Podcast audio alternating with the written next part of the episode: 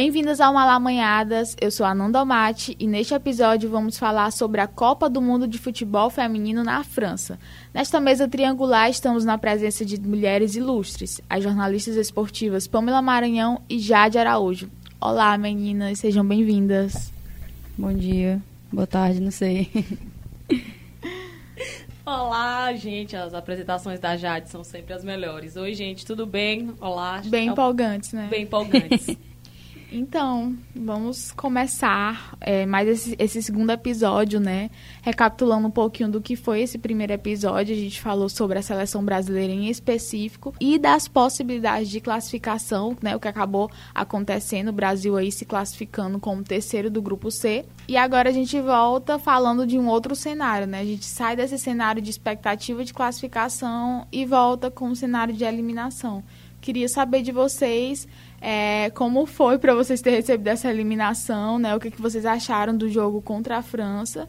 Para começar, né? Um pouco assim falando desse jogo em específico que foi a eliminação. Então, para mim foi tá, ainda está sendo, né? Muito muito frustrante, né? A gente estava com uma expectativa muito grande em cima das meninas, é, todo um país que se mobilizou para torcer por elas, para é, para acompanhar a seleção brasileira feminina, algo que a gente comentou no primeiro episódio que a gente nunca tinha visto isso acontecer. Foi a primeira Copa que a gente vai ter a oportunidade de lembrar realmente. E sobre a partida em si, eu acho que a seleção brasileira fez o melhor jogo dela nos últimos anos. Né? Foi um jogo muito complicado. A seleção francesa, dona da casa, com uma responsabilidade muito grande, principalmente por conta de investimentos que teve nos últimos 10 anos, né? mudou toda a sua forma de fazer o futebol feminino acontecer e entrou muito favorita. Ah, se esperava até talvez uma goleada em cima da seleção brasileira, algo que não aconteceu. A seleção brasileira deu muito trabalho. E as meninas do Brasil usaram uma estratégia diferente para jogar contra a França e até por isso o jogo foi bem pegado. Acho que até então foi o melhor jogo do, do, da, da Copa de, do Mundo de Futebol Feminino. Então foi uma eliminação frustrante pela expectativa que se tinha né, em, torno da, dessas meninas, pela história de cada uma delas, em que a gente ficou torcendo para que elas conseguissem chegar pelo menos um pouco mais perto do pódio. Mas eu acredito que pela forma como elas foram eliminadas ali na, na raça, na, na, com uma garra, uma gana que só elas têm, que faz até orgulho da gente voltar a vestir a camisa da seleção brasileira, eu acredito que apesar de tudo, valeu a pena pela apresentação, pela forma como foi essa eliminação, porque elas lutaram ali até o último minuto. É, eu acho que o mais frustrante em relação a isso foi porque a França já entrou como super favorita, né? Eu já tinha até apostado na França para ser campeã da Copa. Eu acho que você tem meia culpa, né? Eu não. Gostaria só de dizer isso. então, eu acho que por, por todo esse projeto, né? Porque eu, eu, vi os primeiros jogos da França e achei a melhor seleção que tinha entrado em campo, né? De todas, de todas as seleções. E a gente entrou com. Eu, pelo menos eu entrei com um certo receio, porque era uma seleção muito forte, não só por, por ser por estar em casa. Acho que esse fator foi o mínimo. O fator principal da França foi o investimento, né? 10 anos aí de investimento que você tem até um sub-11 lá em, campeonatos. Então, assim, existe um, uma, toda uma estrutura. E o frustrante de, desse jogo foi porque dava para o Brasil ter ganhado. Assim, você chegou no jogo que a França era super favorita, as meninas tinham um, um técnico meia boca mas tinham, tem talento, né? Tem a capacidade e você viu que foi um jogo de igual para igual, que não parecia uma seleção super favorita contra uma seleção que não é mais favorita, não tem mais aquele status todos que tinha antes, antigamente, né? E eu acho que o mais frustrante foi isso, foi saber que dava para ter ganhado, mas faltou só os pequenos detalhes, né, para ter dado certo. Dava para ter ganhado da França e, na minha opinião, se ganhasse da França, não tinha como perder mais para ninguém. Porque, enfim, a França para mim ainda continua sendo a grande aposta dessa Copa com certeza. E falando com relação a esses investimentos da França, eu acho que vale a gente destacar um pouquinho esses últimos sete anos deles, até como uma forma dos brasileiros terem uma noção de como é que faz a coisa funcionar. É, em números, eles há alguns sete, há sete anos atrás tinham 50 mil jogadoras formadas, inscritas em é, seja desde as categorias de base até adulto. Em sete anos, esse número aumentou para 180 mil mulheres jogando bola. Tipo assim, é um número extraordinário. Além disso, a federação de lá investiu muito é, no incentivo, utilizando o futebol masculino como esse gancho, como eles fizeram. Tipo, se você tem um time de futebol masculino, se você tiver um time de futebol feminino, você vai ter oportunidade de contratar mais jogadores na janela, porque lá só tem oportunidade de contratar quatro. E, além disso, deram incentivo com descontos de inscrições, com incentivo de material esportivo. Então, assim, realmente fizeram a coisa acontecer e hoje em dia eles têm, como a Jade acabou destacando, categoria até o sub-9. Sub-9, sub-11, sub-15, sub-17, sub-19 até o adulto. Então, assim, é uma forma muito diferente de fazer a coisa acontecer e se a gente for pensar nas devidas proporções e até rápido eles estão tendo esse retorno, né? Porque esse investimento começou a ser feito só tem sete anos. Então a França realmente é um exemplo a ser seguido quando o assunto é incentivo ao futebol feminino. E, e, você olha também a, a, própria seleção da França, as jogadoras, a maioria são da França, né? Jogam nos, time, nos clubes da França, né? Que é o Lyon. E você percebe isso quando você vai comparar a seleção brasileira ou, ou outras também seleções, que você vê uma maior dispersão, né? São jogadoras que estão mais nos Estados Unidos, na Europa, algumas no Brasil, mas não tem aquela, aquela característica de trazer jogadoras que estão atuando em casa, porque olhando nesses últimos anos, foi pouco investido o futebol feminino aqui. É claro que agora a gente está tendo um novo cenário que pode ser que mude daqui a alguns anos, que é justamente essa, é, essa, esses clubes de futebol masculino que estão agregando times, equipes femininas, né? Mas ainda é uma coisa que se pode pensar a longo prazo. Nesse momento, o retorno que a gente teve para essa Copa do Mundo não foi suficiente, né? Faz pouco tempo de toda essa história dentro do futebol brasileiro, de campeonatos brasileiros, do crescimento dessas jogadoras. É tanto que é, vocês até falaram no primeiro episódio algumas jogadoras que jogaram aqui pelo Tiradentes, né? A nível de seleção brasileira. O Tiradentes é uma equipe que estava, é, vamos dizer assim, parado por um tempo, voltou, retomou, começou a participar do, da, do brasileiro Série A2, né, que é a segunda divisão. E aí você tira o nível, né? O nível dessas jogadoras em comparação com essas jogadoras da França que, tipo, tem uma valorização muito maior, né? Jogam no seu país, jogam é, é, em times importantes e que fizeram a diferença nessa seleção da França. É, eu acho que o, o Brasil, o país Brasil em si é muito acomodado e tem muita sorte, porque aqui a gente sempre teve talentos natos em qualquer modalidade. E a gente meio que se acomodou nisso, porque principalmente na seleção masculina, que hoje já entra em campo e não é uma seleção que, ai meu Deus, é favorita em tudo. Não, é só mais uma seleção, porque ficou para trás, como todo. Vive que nem o Pelé, só da fama. É, exatamente.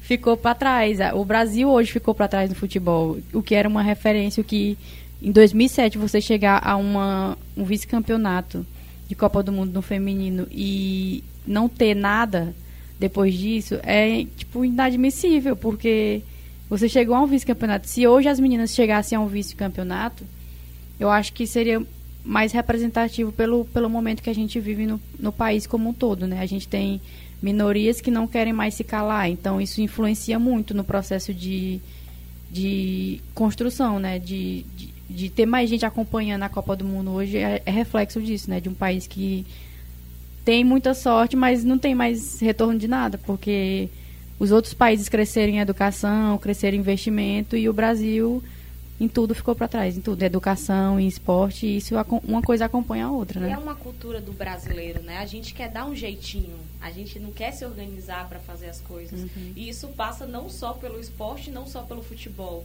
é a gestão pública, é, até no nosso cotidiano a gente acha que vai conseguir, ah, deixa para resolver isso mais para frente que a gente dá um jeitinho.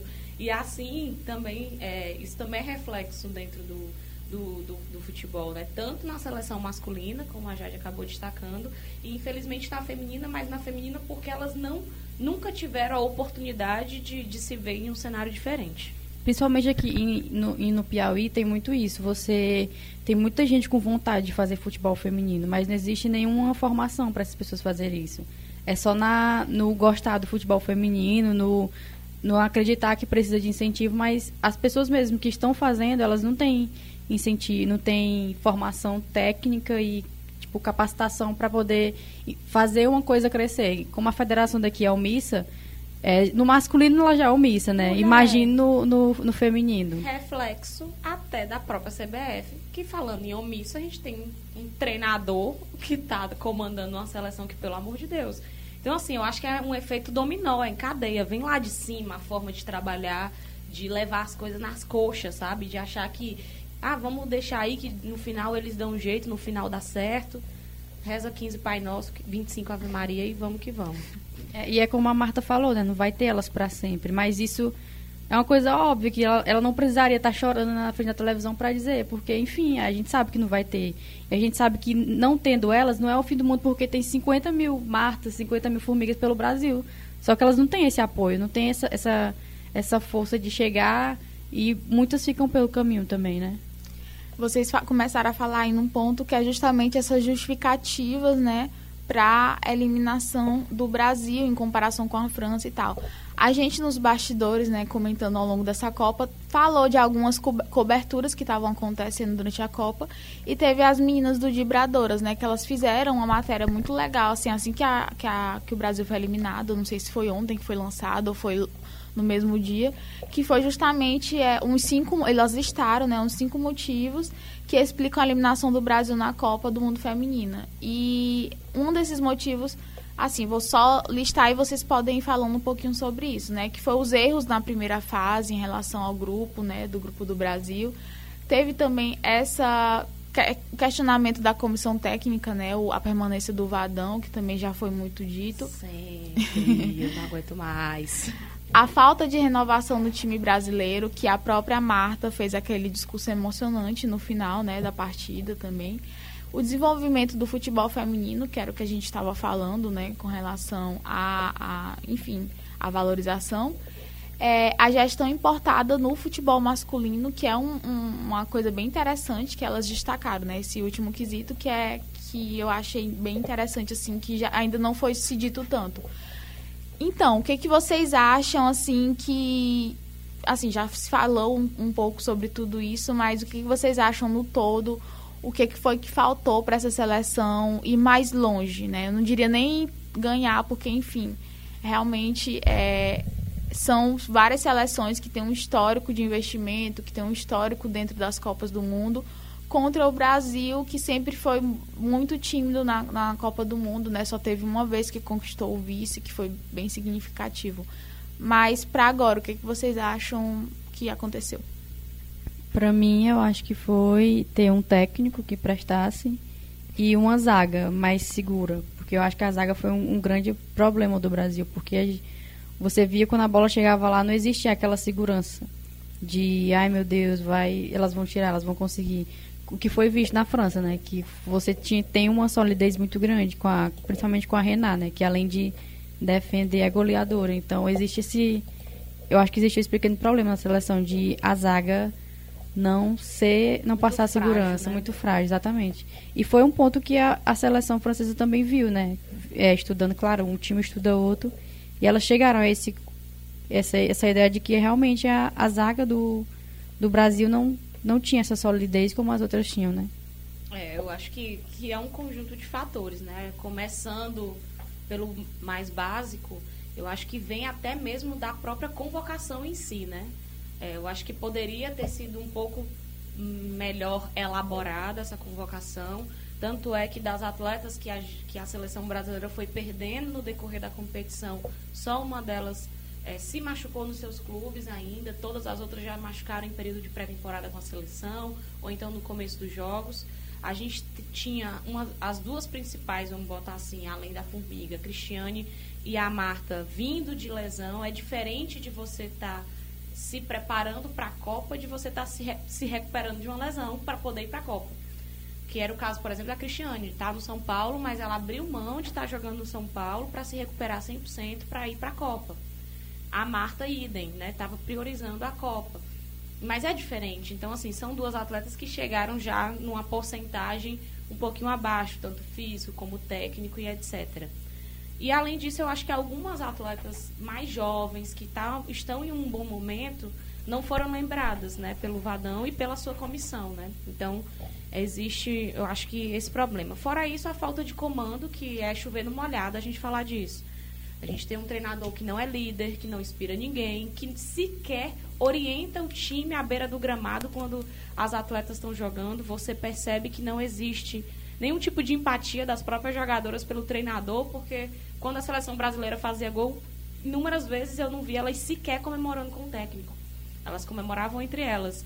Então isso, eu acho que tudo isso tem uma é, um peso muito grande. O Vadão é como se fosse um espectador da partida. Parece que ele tinha ganhado um sorteio e estava assistindo o jogo de dentro de campo.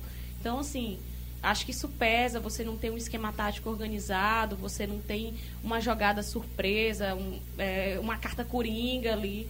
Então, a seleção brasileira acabou ficando muito limitada fora essa questão defensiva, que nitidamente é um problema que vem de anos já. Desde quando o Vadão assumiu, né, os últimos meses aí todos, tanto é que a seleção brasileira chegou para a Copa com nove derrotas consecutivas. Então, é uma zaga realmente muito frágil. Fora isso, a questão de estrutura, né? Eu, eu tinha comentado isso no, no primeiro episódio, que eu acho que para a Copa de 2023, quando o brasileiro Série A1 e Série A2 vão estar um pouco mais consolidado, a gente vai chegar um pouco mais forte. Porque agora eu vejo essa, esse brasileiros a1 e A2 como uma obrigação. A FIFA obrigou a CBF e a CBF obrigou os clubes, sem dar nenhum incentivo, sem dar nenhum tipo de apoio ou contribuição, sem sequer fazer competições, porque como é que você vai manter um time que não tem o que competir? Para os clubes isso é só custo e eles estão fazendo na má vontade. Pelo menos esse primeiro ano. Esses, alguns, né? É, alguns estão fazendo. Alguns começaram a fazer da forma correta, que é o caso do Santos, que tem categorias de base. O Corinthians comprou atletas prontas, mas também deu um bom investimento. O São Paulo está capenhando, mas está mas tá, tá conseguindo também fazer um negócio organizado. Mas a, a, falta, a diferença de nível dentro, principalmente do Ceará Brasil, também, né? É, o Ceará também já começou forte, mas a diferença de nível dentro da competição é muito grande, tanto é que a gente vê goleadas muito elásticas, né? E eu acredito que daqui a alguns anos isso vai ficar um pouco mais organizado e aí a gente vai começar a colher realmente os frutos, os clubes vão se engajar um pouco mais em fazer a coisa porque querem fazer e não por obrigação. E aí eu acredito que, que, que o, o, desempenho, né, a resposta vai ser bem melhor e com certeza isso vai chegar até a seleção brasileira também. É, ainda fala. Meu Vadão. Ainda falando sobre esse, esse jogo contra a França, né? Vocês destacaram bem essa questão da defesa, que foi algo que foi nítido nesse último jogo, mas não só a defesa, né? A questão também das jogadoras do condicionamento físico, que também pesou muito. Claro que já estava na prorrogação, na prorrogação, na prorrogação. É, na prorrogação. É, enfim, tipo, não só o Brasil como a França também estava nitidamente cansado e tudo mais mas você via que o Brasil sentiu muito mais. E tem outro detalhe também aqui que eu tava que eu, que eu lembrei assim, né, vocês comentando essa questão da própria escalação, né, que se foi muito questionada a escalação para esse último jogo, a falta da Andressinha. Uhum. É, e a, o próprio esquema do Brasil, que estava muito difícil, é tanto que no primeiro tempo poucas jogadoras conseguiram aparecer. A própria Debinha estava muito apagada no primeiro tempo. A própria Formiga também estava muito apagada em alguns pontos, depois que ela foi aparecendo mais. Mas assim, é, eu queria saber de vocês é, em relação a isso, porque tipo, o Brasil tinha condições né, de, de passar da França ainda chorando pelo leite derramado, tinha condições.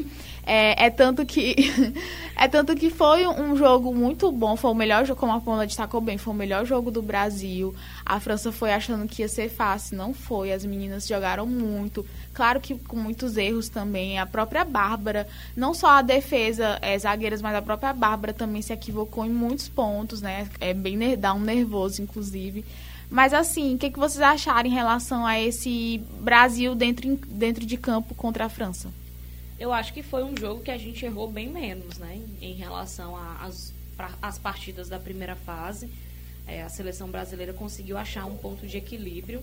É, sabia que ia entrar em campo com uma adversária que tinha uma maior qualidade técnica e tática e que, pelo fato de estar jogando em casa, ia ter a, a pressão da torcida contra então a seleção brasileira fez aquele jogo típico de equipe da, da, da América. Muito truncado, muita porradaria, tanto é que teve muita falta nesse jogo, se a gente for fazer o levantamento dos dados. Então foi um jogo muito pegado, foi um jogo realmente que elas discutiram muito. E foi uma estratégia da seleção brasileira exatamente fazer isso para que conseguisse conter um pouco mais a seleção francesa, né? Para diminuir um pouco mais o talento e desequilibrar elas emocionalmente. Tanto é que no primeiro tempo isso funcionou muito bem. No segundo tempo já teve um momento, principalmente na parte final, que a seleção brasileira não conseguia mais fazer isso, principalmente por conta da parte física, aquela marcação mais alta, mais intensa, mais pesada. E na, prorroga, na prorrogação isso ficou nítido, né? O nível caiu muito. As atletas brasileiras, a maioria delas muito cansadas, fazendo um esforço para ficar em pé.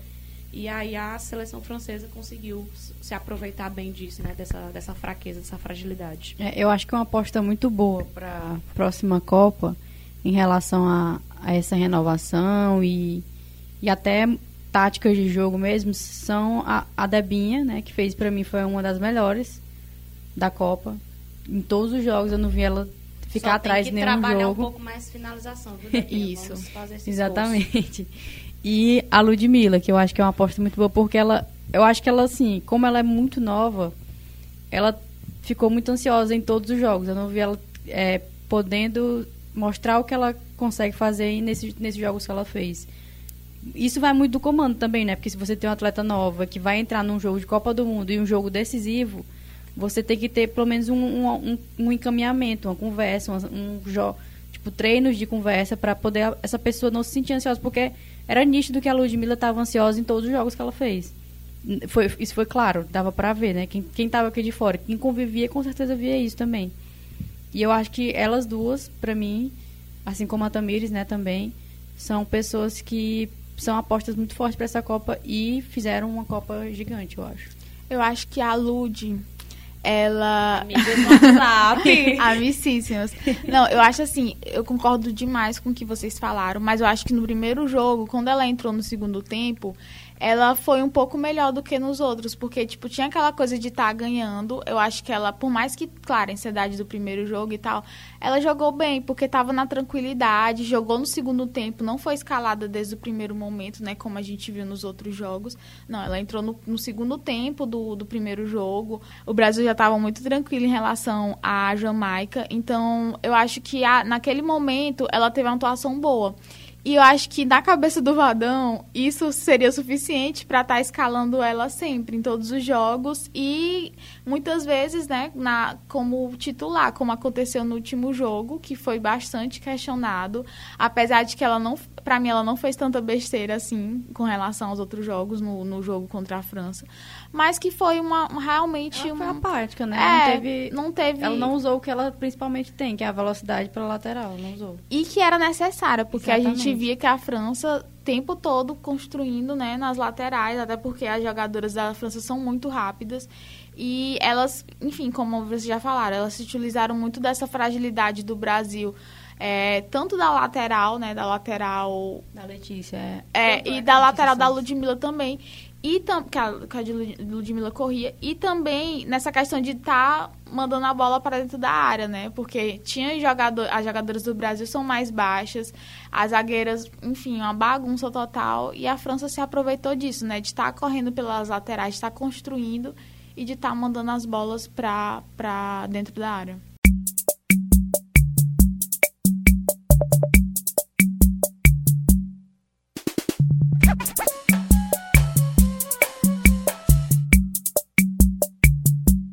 Ainda falando nesse lance de gestão, né, como eu tinha falado ainda sobre a, a, a, reportagem, a matéria das vibradoras, né, que foram um grupo, né, de jornalistas que acompanharam de fato a Copa desde, os, desde o começo, nos bastidores, enfim, foi uma Futebol cobertura... feminino em si, né? É, foi uma cobertura muito massa nessa Copa. Está sendo, né, Está verdade, sendo ainda. Que elas estão indo para Paris, que eu vi no Stories. Elas estão lá, estão acompanhando a seleção e tudo, estavam acompanhando. É, nessa, nessa matéria que eu tinha citado antes, elas citaram um ponto que é muito interessante, né, que eu havia falado, que é essa gestão importada do futebol masculino, que é uma coisa que a gente vê, enfim, sempre. Que foi justamente em 2015, quando a CBF trouxe o Marco Aurélio Cunha para a coordenadoria do futebol feminino. E ele até então só tinha trabalhado com futebol masculino. Ele nunca trabalhou com futebol feminino, né? Ele trabalhou tanto no Santos como em São Paulo. E assim, é é meio louco, né? Isso você, tipo, vê que essas, essas, esses cargos importantes, cargos de base, de, de estruturais, está sendo coordenado por pessoas que não entendem futebol feminino, que não tem. É, pode ser que ao longo do tempo ele tenha se especializado, mas enfim, é apostar em pessoas que, sei lá, que não tem que não tem o mínimo para se começar numa, num, num cargo e que pode muito bem também, obviamente, ter atrapalhado essa geração né, de, de jogadoras a, a curto prazo. É, isso aí eu acho que é uma coisa complicada, porque eu acho que passa por dois pontos. Primeiro, por uma questão de gênero, porque é uma seleção feminina que não tem mulheres com oportunidade para trabalhar. Tem mulheres jogando, mas não tem mulheres com oportunidade para trabalhar. Quem teve foi a Emily, e na época a Emily ficou 10 meses e a comissão dela era formada por muitas outras mulheres, que hoje estão aí espalhadas é, em, em, outros clubes, né? Principalmente acho que no Santos. O Santos absorveu muita gente da comissão técnica da Emily. A outra questão eu acho que é política. São pessoas que precisam estar dentro da CBF. E aí os cargos vão. É tipo um, um vai fazendo um rodízio e aí vai fazendo essas trocas e ah, o, o Marco Aurélio tem que ir para algum lugar, ele não pode deixar de ter uma, um cargo, né? Nossa de, realidade aqui, né? De ter uma gestão, né? E aí, ah, pois ele vai para onde? Não, pois ele vai para a seleção feminina. Tá, tá, tá com holofotes, né? Tem aí a Marta Cristiane, a Formiga, chamando a responsabilidade e dando visibilidade para essa seleção. A discussão de gênero está em alta, então é bom para ele estar tá aparecendo lá. Então, eu acho que tem um pouco a ver com essas duas situações. Primeiro, o machismo em si, de dar oportunidade só para os homens, e no segundo ponto, essa questão de, querendo ou não, envolve a parte política. A própria omissão da CBF mesmo com relação ao, ao Vadão tem a ver com isso também, né? Essa, essa omissão no sentido de existe um certo comodismo, mas ao mesmo tempo são definições políticas. E aí, infelizmente, sai da nossa alçada, né? Não tem muito o que ser feito. É uma missão de todos lados, porque se eu fosse o Vadão, eu teria vergonha de estar num lugar que eu sei que eu não posso estar, que eu não tenho capacidade para estar. Então, assim, realmente, você, você, ele não vai sair, todo mundo sabe disso. A Olimpíada vai estar lá aquela carinha de novo na televisão, a gente irritado com aquela carinha eu aparecendo. Eu tenho fé em Jesus Cristo que ele vai sair. Eu acho que ele não vai sair. Vai ficar esse negócio do ciclo olímpico, vamos ver como é que ele vai na Olimpíada e blá blá blá. Eu acho que essa Copa do Mundo teve vários pontos importantes, né? A questão da visibilidade, a questão da visibilidade, visibilidade também para o futebol feminino, para jogadoras se expressarem e tudo mais. E eu acho que também para essa questão do Vadão com CBF, Seleção Brasileira Feminina, porque se foi muito batido, né? Como você falou, Jade, no, no no episódio passado, o Vadão chegou a ser trend topics, né? Tipo, Apareceu de novo, eu acho. Não pois é, tipo, as pessoas que até então não acompanhavam o futebol feminino pegaram raiva também do Vadão e de toda essa situação. Porque é como a gente estava falando, o Vadão, além das derrotas antes da Copa do Mundo, o Vadão, quando ele assumiu pela segunda vez, ele não teve um resultado significativo. Assim, ele ganhou a Copa América, mas é uma, uma competição que o Brasil foi heptacampeão. Então, o Brasil sempre teve um bom retrospecto na Copa América. Mas em relação a, a, a outras competições, não teve um resultado expressivo. E a gente estava né, nesse cenário da Emily vindo fazendo um trabalho há 10 meses e aí ser, né, ser demitida. É porque também o futebol sul-americano em si, feminino, não tem esse respaldo todo. Porque o Brasil. Exatamente mesmo que, que o Brasil esteja atrasado em investimento e tudo, ainda é superior em tudo isso em relação aos outros times, né? Você viu que o Chile entrou agora numa Copa América, numa Copa do Mundo. Então, assim, ainda é muito atrás. Quando você entra na Copa do Mundo, a realidade é diferente, né? A Olimpíada, a realidade é diferente. São, times, são seleções com crescimento que a América do Sul ainda não tem, né? No futebol feminino. É, e com relação a essa situação de comando da seleção brasileira feminina, a gente sempre é, questiona muito o Vadão e, claro, é, preferíamos que tivesse uma mulher trabalhando com, com mulheres. Até porque, aqui no Brasil, o macho nenhum se importa com futebol feminino. Então, era melhor ter uma pessoa lá dentro que realmente tem paixão e gosta de fazer aquilo dali. Só que essa questão do Vadão não é pelo fato dele ser homem, é pelo fato dele não saber o que fazer, entendeu? Ele é uma pessoa que está lá, jogaram ele de paraquedas. Para ele, Vadão, aquilo dali foi um rebaixamento, porque ele era um cara que só trabalhava com futebol masculino. Então, eu tenho certeza que ele olha no currículo dele o fato de estar na seleção Que deve ter quase nada. feminina como um, uma punição, entendeu? E se a gente for olhar para cenário, é, tentar pensar perspectivas, né? Ah, o momento também não é de grandes treinadores. A Emily, ela é um nome sempre muito lembrado porque as pessoas é, associam o nome dela a uma certa injustiça pelo fato dela ter saído da seleção de uma forma muito precoce, né, 10 meses só de trabalho. Mas se você for ver, a Emily também tem problemas políticos. Então eu acho que é muito difícil ela voltar. E tem questão de ambiente, né? Até onde se sabe, saiu algumas informações na época que ela saiu, que ela teve atrito com as principais jogadoras que hoje formam a seleção, como a própria Marta, que inclusive, após a eliminação, chegou a dar entrevistas dando uma certa cutucada na Emily. Você percebe que o relacionamento ali não é não é harmônico. E por uma questão política, porque a Emily fez o que qualquer pessoa faria, saiu da seleção e critica a seleção, todo lugar que ela vai. Né? Então, assim, eu acho que por uma questão política e de ambiente, ela não seria um nome para retornar agora, talvez daqui a algum tempo. E aí, quem poderia assumir essa seleção? Né? Se a gente for pensar, é um cenário bem escasso de nomes. Então, eu acho que não é nem on, mulheres comandando uma seleção brasileira feminina. Eu acho que não é isso.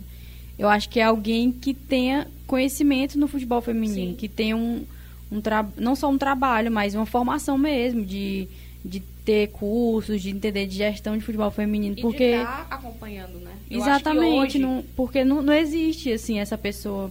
Não, claro que deve existir no Brasil, uhum. né? Mas assim, talvez se não tiver a Emily, ter uma pessoa que pode ser um homem, mas que tenha esse pelo menos esse conhecimento, porque eu acho que se não eu, tiver, não adianta nada. Eu acho que se a gente olhar para o Campeonato Brasileiro Série A1, né, o, o Arthur, que é o técnico do Corinthians, e tem todo um histórico né, de ter comandado sempre equipes femininas, né, quase sempre na sua carreira, que é uma carreira curta, talvez seria um bom nome. E lá no São Paulo, que na, no Brasileiro A2, tem o Lucas, que é um pouco mais jovem, mas também tem um trabalho direcionado para o futebol feminino. Talvez são dois nomes para se analisar. O Corinthians, pelo, por, pelo time que tem, que eu acho que no Brasileiro A1 é uma referência, tanto é que ele, junto com o Santos, elas junto com o Santos, né, o Santos da Emily, vão brigar diretamente por esse título. E o Lucas pelo trabalho que está sendo realizado no São, no, no São Paulo no sentido de existir um time feminino realmente, né? Porque o Corinthians já pegou muita atleta pronta, muita atleta com experiência seleção brasileira e tal. O, São Paulo não, com exceção da própria Cristiane e de alguns outros nomes, pegou algumas meninas de categoria de base e está tentando formar realmente essas meninas, né? Então, são dois trabalhos interessantes e são dois nomes que talvez vale a pena e a CBF ficar de olho caso por uma luz, um relâmpago bata na cabeça desse povo e eles decidam tirar o Vadão de lá. E não só a seleção principal, né? Você tem que ver a base também, sub-17, porque a sub-17, sub-20 não, não, não existe mais. Não, não chegou a, a ter um, um resultado em Copa do Mundo. A gente viu, né? Porque tinha duas piauienses em cada seleção, mas não, não existe. Gente, o sub-20 é muito grave. O Doriva foi demitido há oito meses e não tem treinador. A seleção sub-20 não existe, ela só existe no papel. Entendeu? Então, assim, é, as nossas categorias de base estão completamente abandonadas. O trabalho na, no papel estava sendo bem feito, mas na prática não teve resultado. Tanto é que as duas foram eliminadas no Mundial na primeira fase. Então, assim, a, o Sub-17 está em movimentação, mas não tem competição nenhuma, então é muito sem, sem sentido isso. E o Sub-20 não existe, não tem nem treinador. E tá lá, ninguém tá nem aí. Se a gente, a gente tá pensando, se preocupando tanto com a, o, a seleção profissional, que até esquece de observar que as categorias de base estão totalmente largadas. Só para informação, assim, né? Deixar claro. O Vadão, ele assumiu pela primeira vez em 2014, né? Ele ficou em 2015, 2016. E aí foi quando a Emily assumiu em 2017, né? É, acabou assumindo no começo do ano. E aí em novembro ela foi demitida e o Vadão assumiu novamente. Então realmente é um cara que ele não tem muita experiência. Eu, a, a, acredito que é a único, eu não posso também não estar tá falando assim, falando certo, mas acho que o único momento que ele teve essa experiência mesmo foi nesses anos que antecederam a Emily e agora voltando, retomando, retomando a seleção brasileira.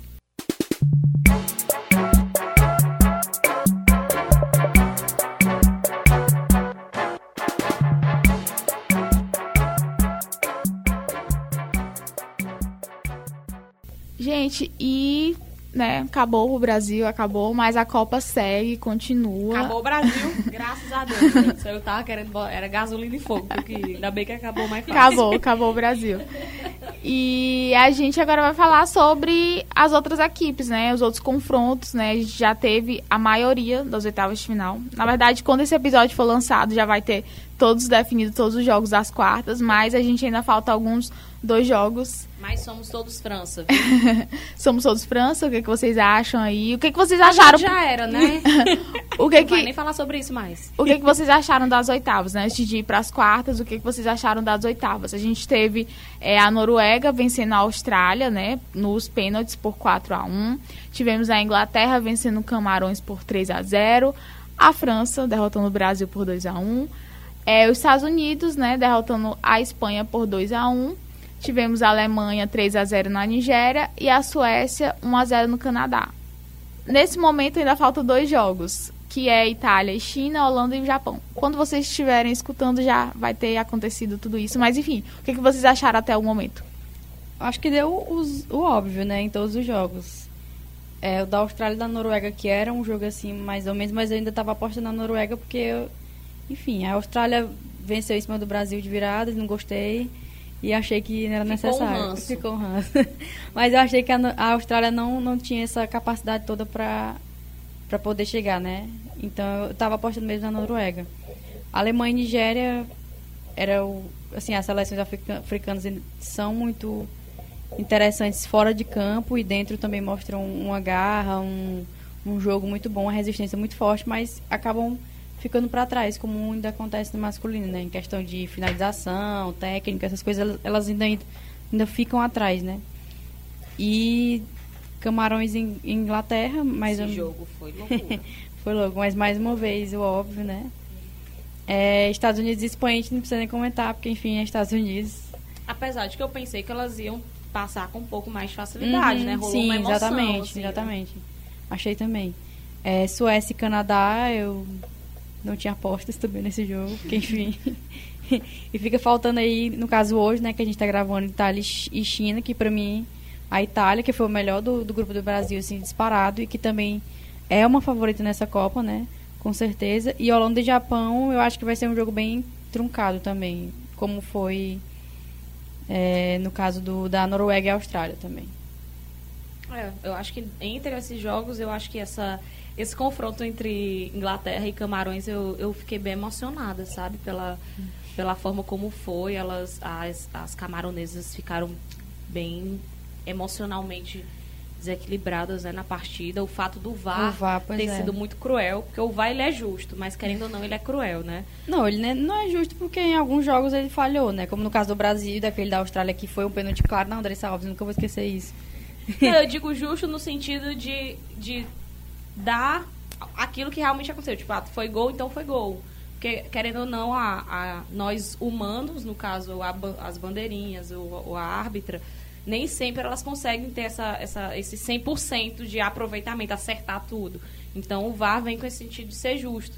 Mas é cruel, né? No caso do, do primeiro Ainda precisa ser aprimorado, né? É, dá, primeiro dá essa gol da- possibilidade, né, é, de você O primeiro ver. gol mesmo da, da, da Inglaterra foi muito rápido e foi um gol muito feio, que elas fizeram. Ficou todo mundo debaixo da trave, até que foi, foi, foi uma saída errada ali da goleira, e aí fez uma fila, todo mundo, e uma das jogadoras da Inglaterra conseguiu sobrar na bola e meter um chutaço, marcou o primeiro gol. Aí logo em seguida teve uma situação de VAR e aí a seleção camaronesa ficou totalmente desequilibrada, a capitã do time começou a chorar e aí foram até o treinador, elas se juntaram no meio de campo e deram até a impressão que não iam mais jogar. A, árbitra foi lá, conversou com elas, explicou como é que tinha sido o lance, que tinha desviado na zagueira e aí estava realmente impedido. Enfim, foi. Aí depois elas fizeram um gol e o VAR anulou. E aí a, a seleção da Inglaterra chegou ao terceiro gol. E nisso tudo, é, a, a Inglaterra mostrou muita classe, vamos dizer, para poder controlar esse emocional das camaronesas que, em diversos momentos, paravam o jogo por indignação. Então, assim, foi, foi um jogo que chamou muita atenção nesse sentido, assim, é- emocionalmente foi um jogo bem, bem pegado, bem, bem, bem diferente. E agora, para as oitavas de final, a gente já tem esses confrontos, né? Que é Noruega, Noruega e Inglaterra. França e Estados Unidos, muitos dizem que já é uma final antecipada, né? Alemanha e Suécia e a possibilidade de Itália, China, Holanda e Japão. O que, que vocês acham dessas quartas de final? É, ficou aí um pouco de frustração de já ter um jogão logo nas quartas de final e não numa Com final. certeza. Eu pensava que esse jogo ia ser da final, mas tudo bem. Ou então, pelo menos uma semi, né? É. Porque, enfim, mas com certeza vai ser o pipoco da audiência, esse jogo aí, viu? Mas vai ser um, um puta jogão. E eu não sei, não sei, eu não consigo opinar, assim, eu não... Eu, claro, quero que dê França. Os Estados Unidos já tá muito com a vida ganha. Exatamente. Porém, a seleção dos Estados Unidos também está numa crescente muito grande dentro da competição, apesar de ter passado pela Espanha com alguma dificuldade. Mas, individualmente, eles têm uma qualidade absurda. É uma coisa fora do normal. Vê-las vê jogando, a cor é linda. Chega, você se emociona. É, eu acho que fica um. Eu estava apostando na França, né, desde cedo, mas fico um pouco triste porque Vai os Estados Unidos. mudar de assim- lado, é isso. Não, porque assim, os Estados Unidos. É, a França tem uma seleção muito boa, gigante, mas os Estados Unidos tem uma representatividade com dois jogadores, que é a Rapinoe e a Alex Morgan, né? Que lutam por causas LGBTQI. Então acho que pra mim fica esse peso, porque, enfim, eu queria que elas ficassem até, até para mostrar mais tempo essa representatividade na Copa, né? Mas eu acho que a França vai conseguir passar. Pode até ir pros pênaltis desse jogo, né? Não sei. E se for pros pênaltis, qualquer um vai passar, porque pra mim, pênaltis é muito. É muito. Vai muito da situação, do momento, da, de cada jogador. Mas esses outros jogos, eu acho que esse que tá faltando vai dar Itália e Japão. E a Itália vai passar, né? Claro, porque eu acho que a Itália tem um time mais, mais consistente. E a Alemanha e Suécia, eu acho que a Alemanha vai conseguir passar também. Agora, esse jogo Noruega e Inglaterra também acho que vai pros pênaltis. Ou então pra uma prorrogação. Eu E acho aí que da não sei. Noruega. É, também acho, mas acho que vai ser um pouco Vai ser mais difícil, mais né? igual. É. Eu acho que desenhado aqui como tá essas quartas de final, eu acho que a Alemanha chega à final. Porque ela passando das, das quartas, ela vai enfrentar o vencedor, né? De, de provavelmente Itália ou Japão, né? E eu acho que a Alemanha tem mais time em relação a isso. E eu acho que ela já tá na final. A, o- a outra final, que seria entre Noruega, Inglaterra, França e Estados Unidos, eu acho complicado dizer porque a gente está nessa dúvida, né? Se é França ou Estados Unidos.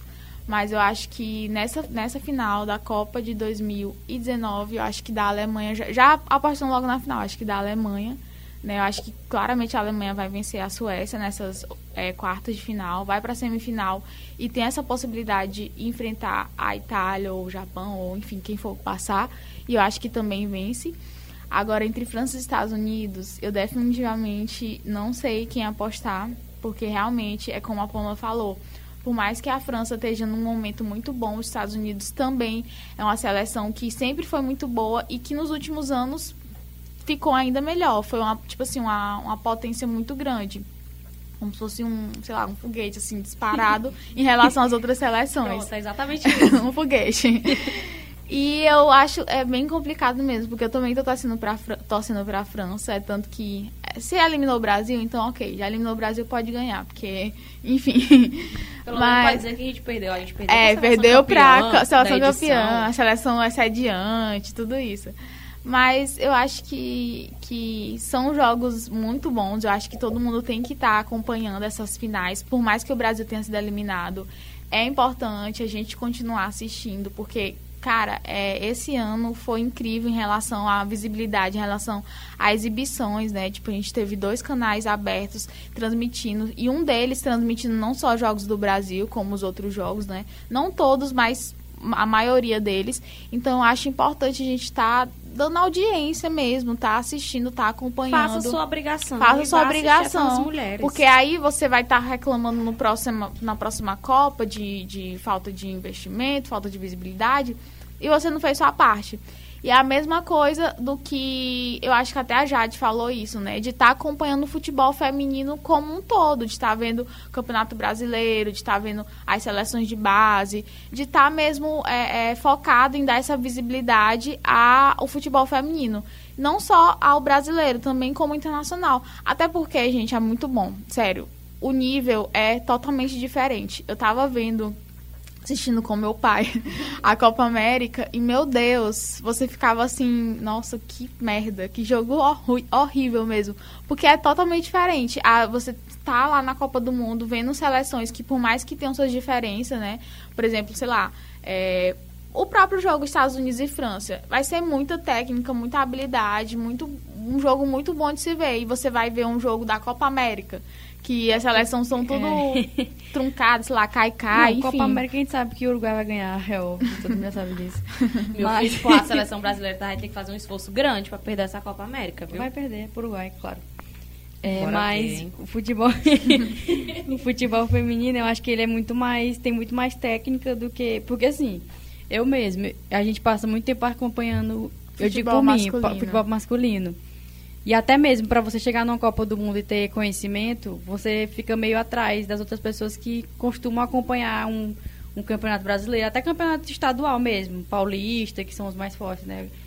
E você fica muito atrás porque você não tem conhecimento. Você é muito fácil você ir pro Twitter e cobrar, ah, essa jogadora não presta, Ludmilla é horrível, mas você conhece a história da Ludmilla? Você sabe onde é que ela já jogou, como é que ela foi nos anos anteriores à Copa do Mundo, tipo, é muito fácil chegar na Copa do Mundo e acompanhar e criticar uma jogadora, sem saber o que, que ela pode render, né? E o, qual é o histórico dela para ela estar tá ali. E, e, até nos jogos femininos, assim, a gente vê que tem situações que você fica imaginando, meu Deus, vai dar briga agora. Mamãe, não tô achando de futebol masculino. Futebol masculino é qualquer coisa, qualquer encontrão, é briga, masculinidade é cai, tóxica, é... jogando na cara de todo mundo. É, é bem diferente, existe mais a um... na orelha. É. Ai, Soares. É, é se jogar no chão e ficar rodando é. no gramado. Eu Exatamente. acho, inclusive, saudades.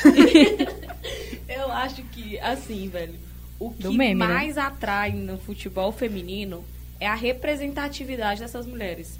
A gente torce por elas e, e você percebe que a gente não consegue nem ter uma rivalidade muito grande. Tipo, por exemplo, a Jade está aqui falando, ah, mas a seleção dos Estados Unidos tem duas atletas que tem uma representatividade, tá, tá, tá. tá. A seleção brasileira, a gente acompanhou muitas as histórias dessas meninas, tudo que elas fizeram para poder chegar a estar tá jogando uma Copa do Mundo de futebol feminino, principal competição do país, do mundo inteiro. Então, assim, é, eu acho que essa empatia que a gente tem por elas, porque o fato delas estarem jogando futebol em si, elas já são vencedoras, elas já são é, ícones. E, e isso é que faz a gente se contagiar tanto. Porque, querendo ou não, o futebol masculino é muito cheio de regalia.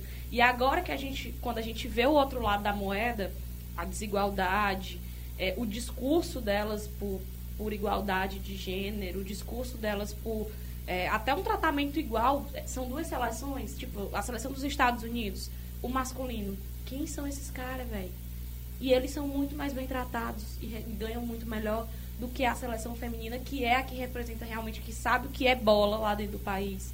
Então, assim, tudo isso faz com que a gente queira acompanhar elas, torça por elas, e, e acho, acho, que até o próprio jogo em si tem muito mais bola rolando do que. Sim, sim. É, é tipo, é muito mais interessante. É, no sentido. meu caso, eu, eu vi por esse lado que a Pamela falou. Tipo, você tá torcendo por elas, e você, tipo, tá vendo França e Brasil e gostar das jogadoras da França, mesmo, sei lá, uma chegando, a própria a zagueira, né? A Renault, como é que fala o nome da? Renat ela, enfim, tipo, você poderia ficar com ódio dela, mas ela é muito maravilhosa também. A própria Na Nair, né, Nadir, sei lá, a, a, a, lateral, meu Deus. Enfim, são jogadoras que você fica torcendo por elas mesmo jogando contra o Brasil. Enfim, são personagens interessantes e são mulheres que merecem estar ali, né? Mas também pela questão da técnica eu fiquei muito assim feliz assim de estar acompanhando porque eram jogos muito bons eram ver meninas realmente ver a, a como a Jade falou a bola rolando diferente do que acontece no futebol brasileiro principalmente na nossa realidade que é estar acompanhando o futebol piauiense né? E mesmo saindo desse lado estadual aqui desse lado regional também indo para o futebol nacional a gente também vê jogos muito ruins vê sabe, aquela coisa do, do futebol masculino, já deu, gente, pelo amor de Deus. já deu. Cancela. Cancela. Próximo a ser ah, cancelado, futebol e... masculino. Apostando na final, eu acho que vai dar França e Itália na final. Não acho que a Alemanha vai conseguir, não. Bora apostar 50 reais. Limão. 50. 50 reais. 50 Quando sair o salário. Nossa senhora. Um furo desse logo na hora que sai o salário, acho, acho complicado, viu? A gente vai voltar aqui nos próximos episódios para ver o que, que rolou, né? Desse, dessa dessa quem aposta. Que quem Eu quero venceu. lembrar que só a Jade e a Nanda apostaram, porque a Pamela é uma criança carente, não tem condição.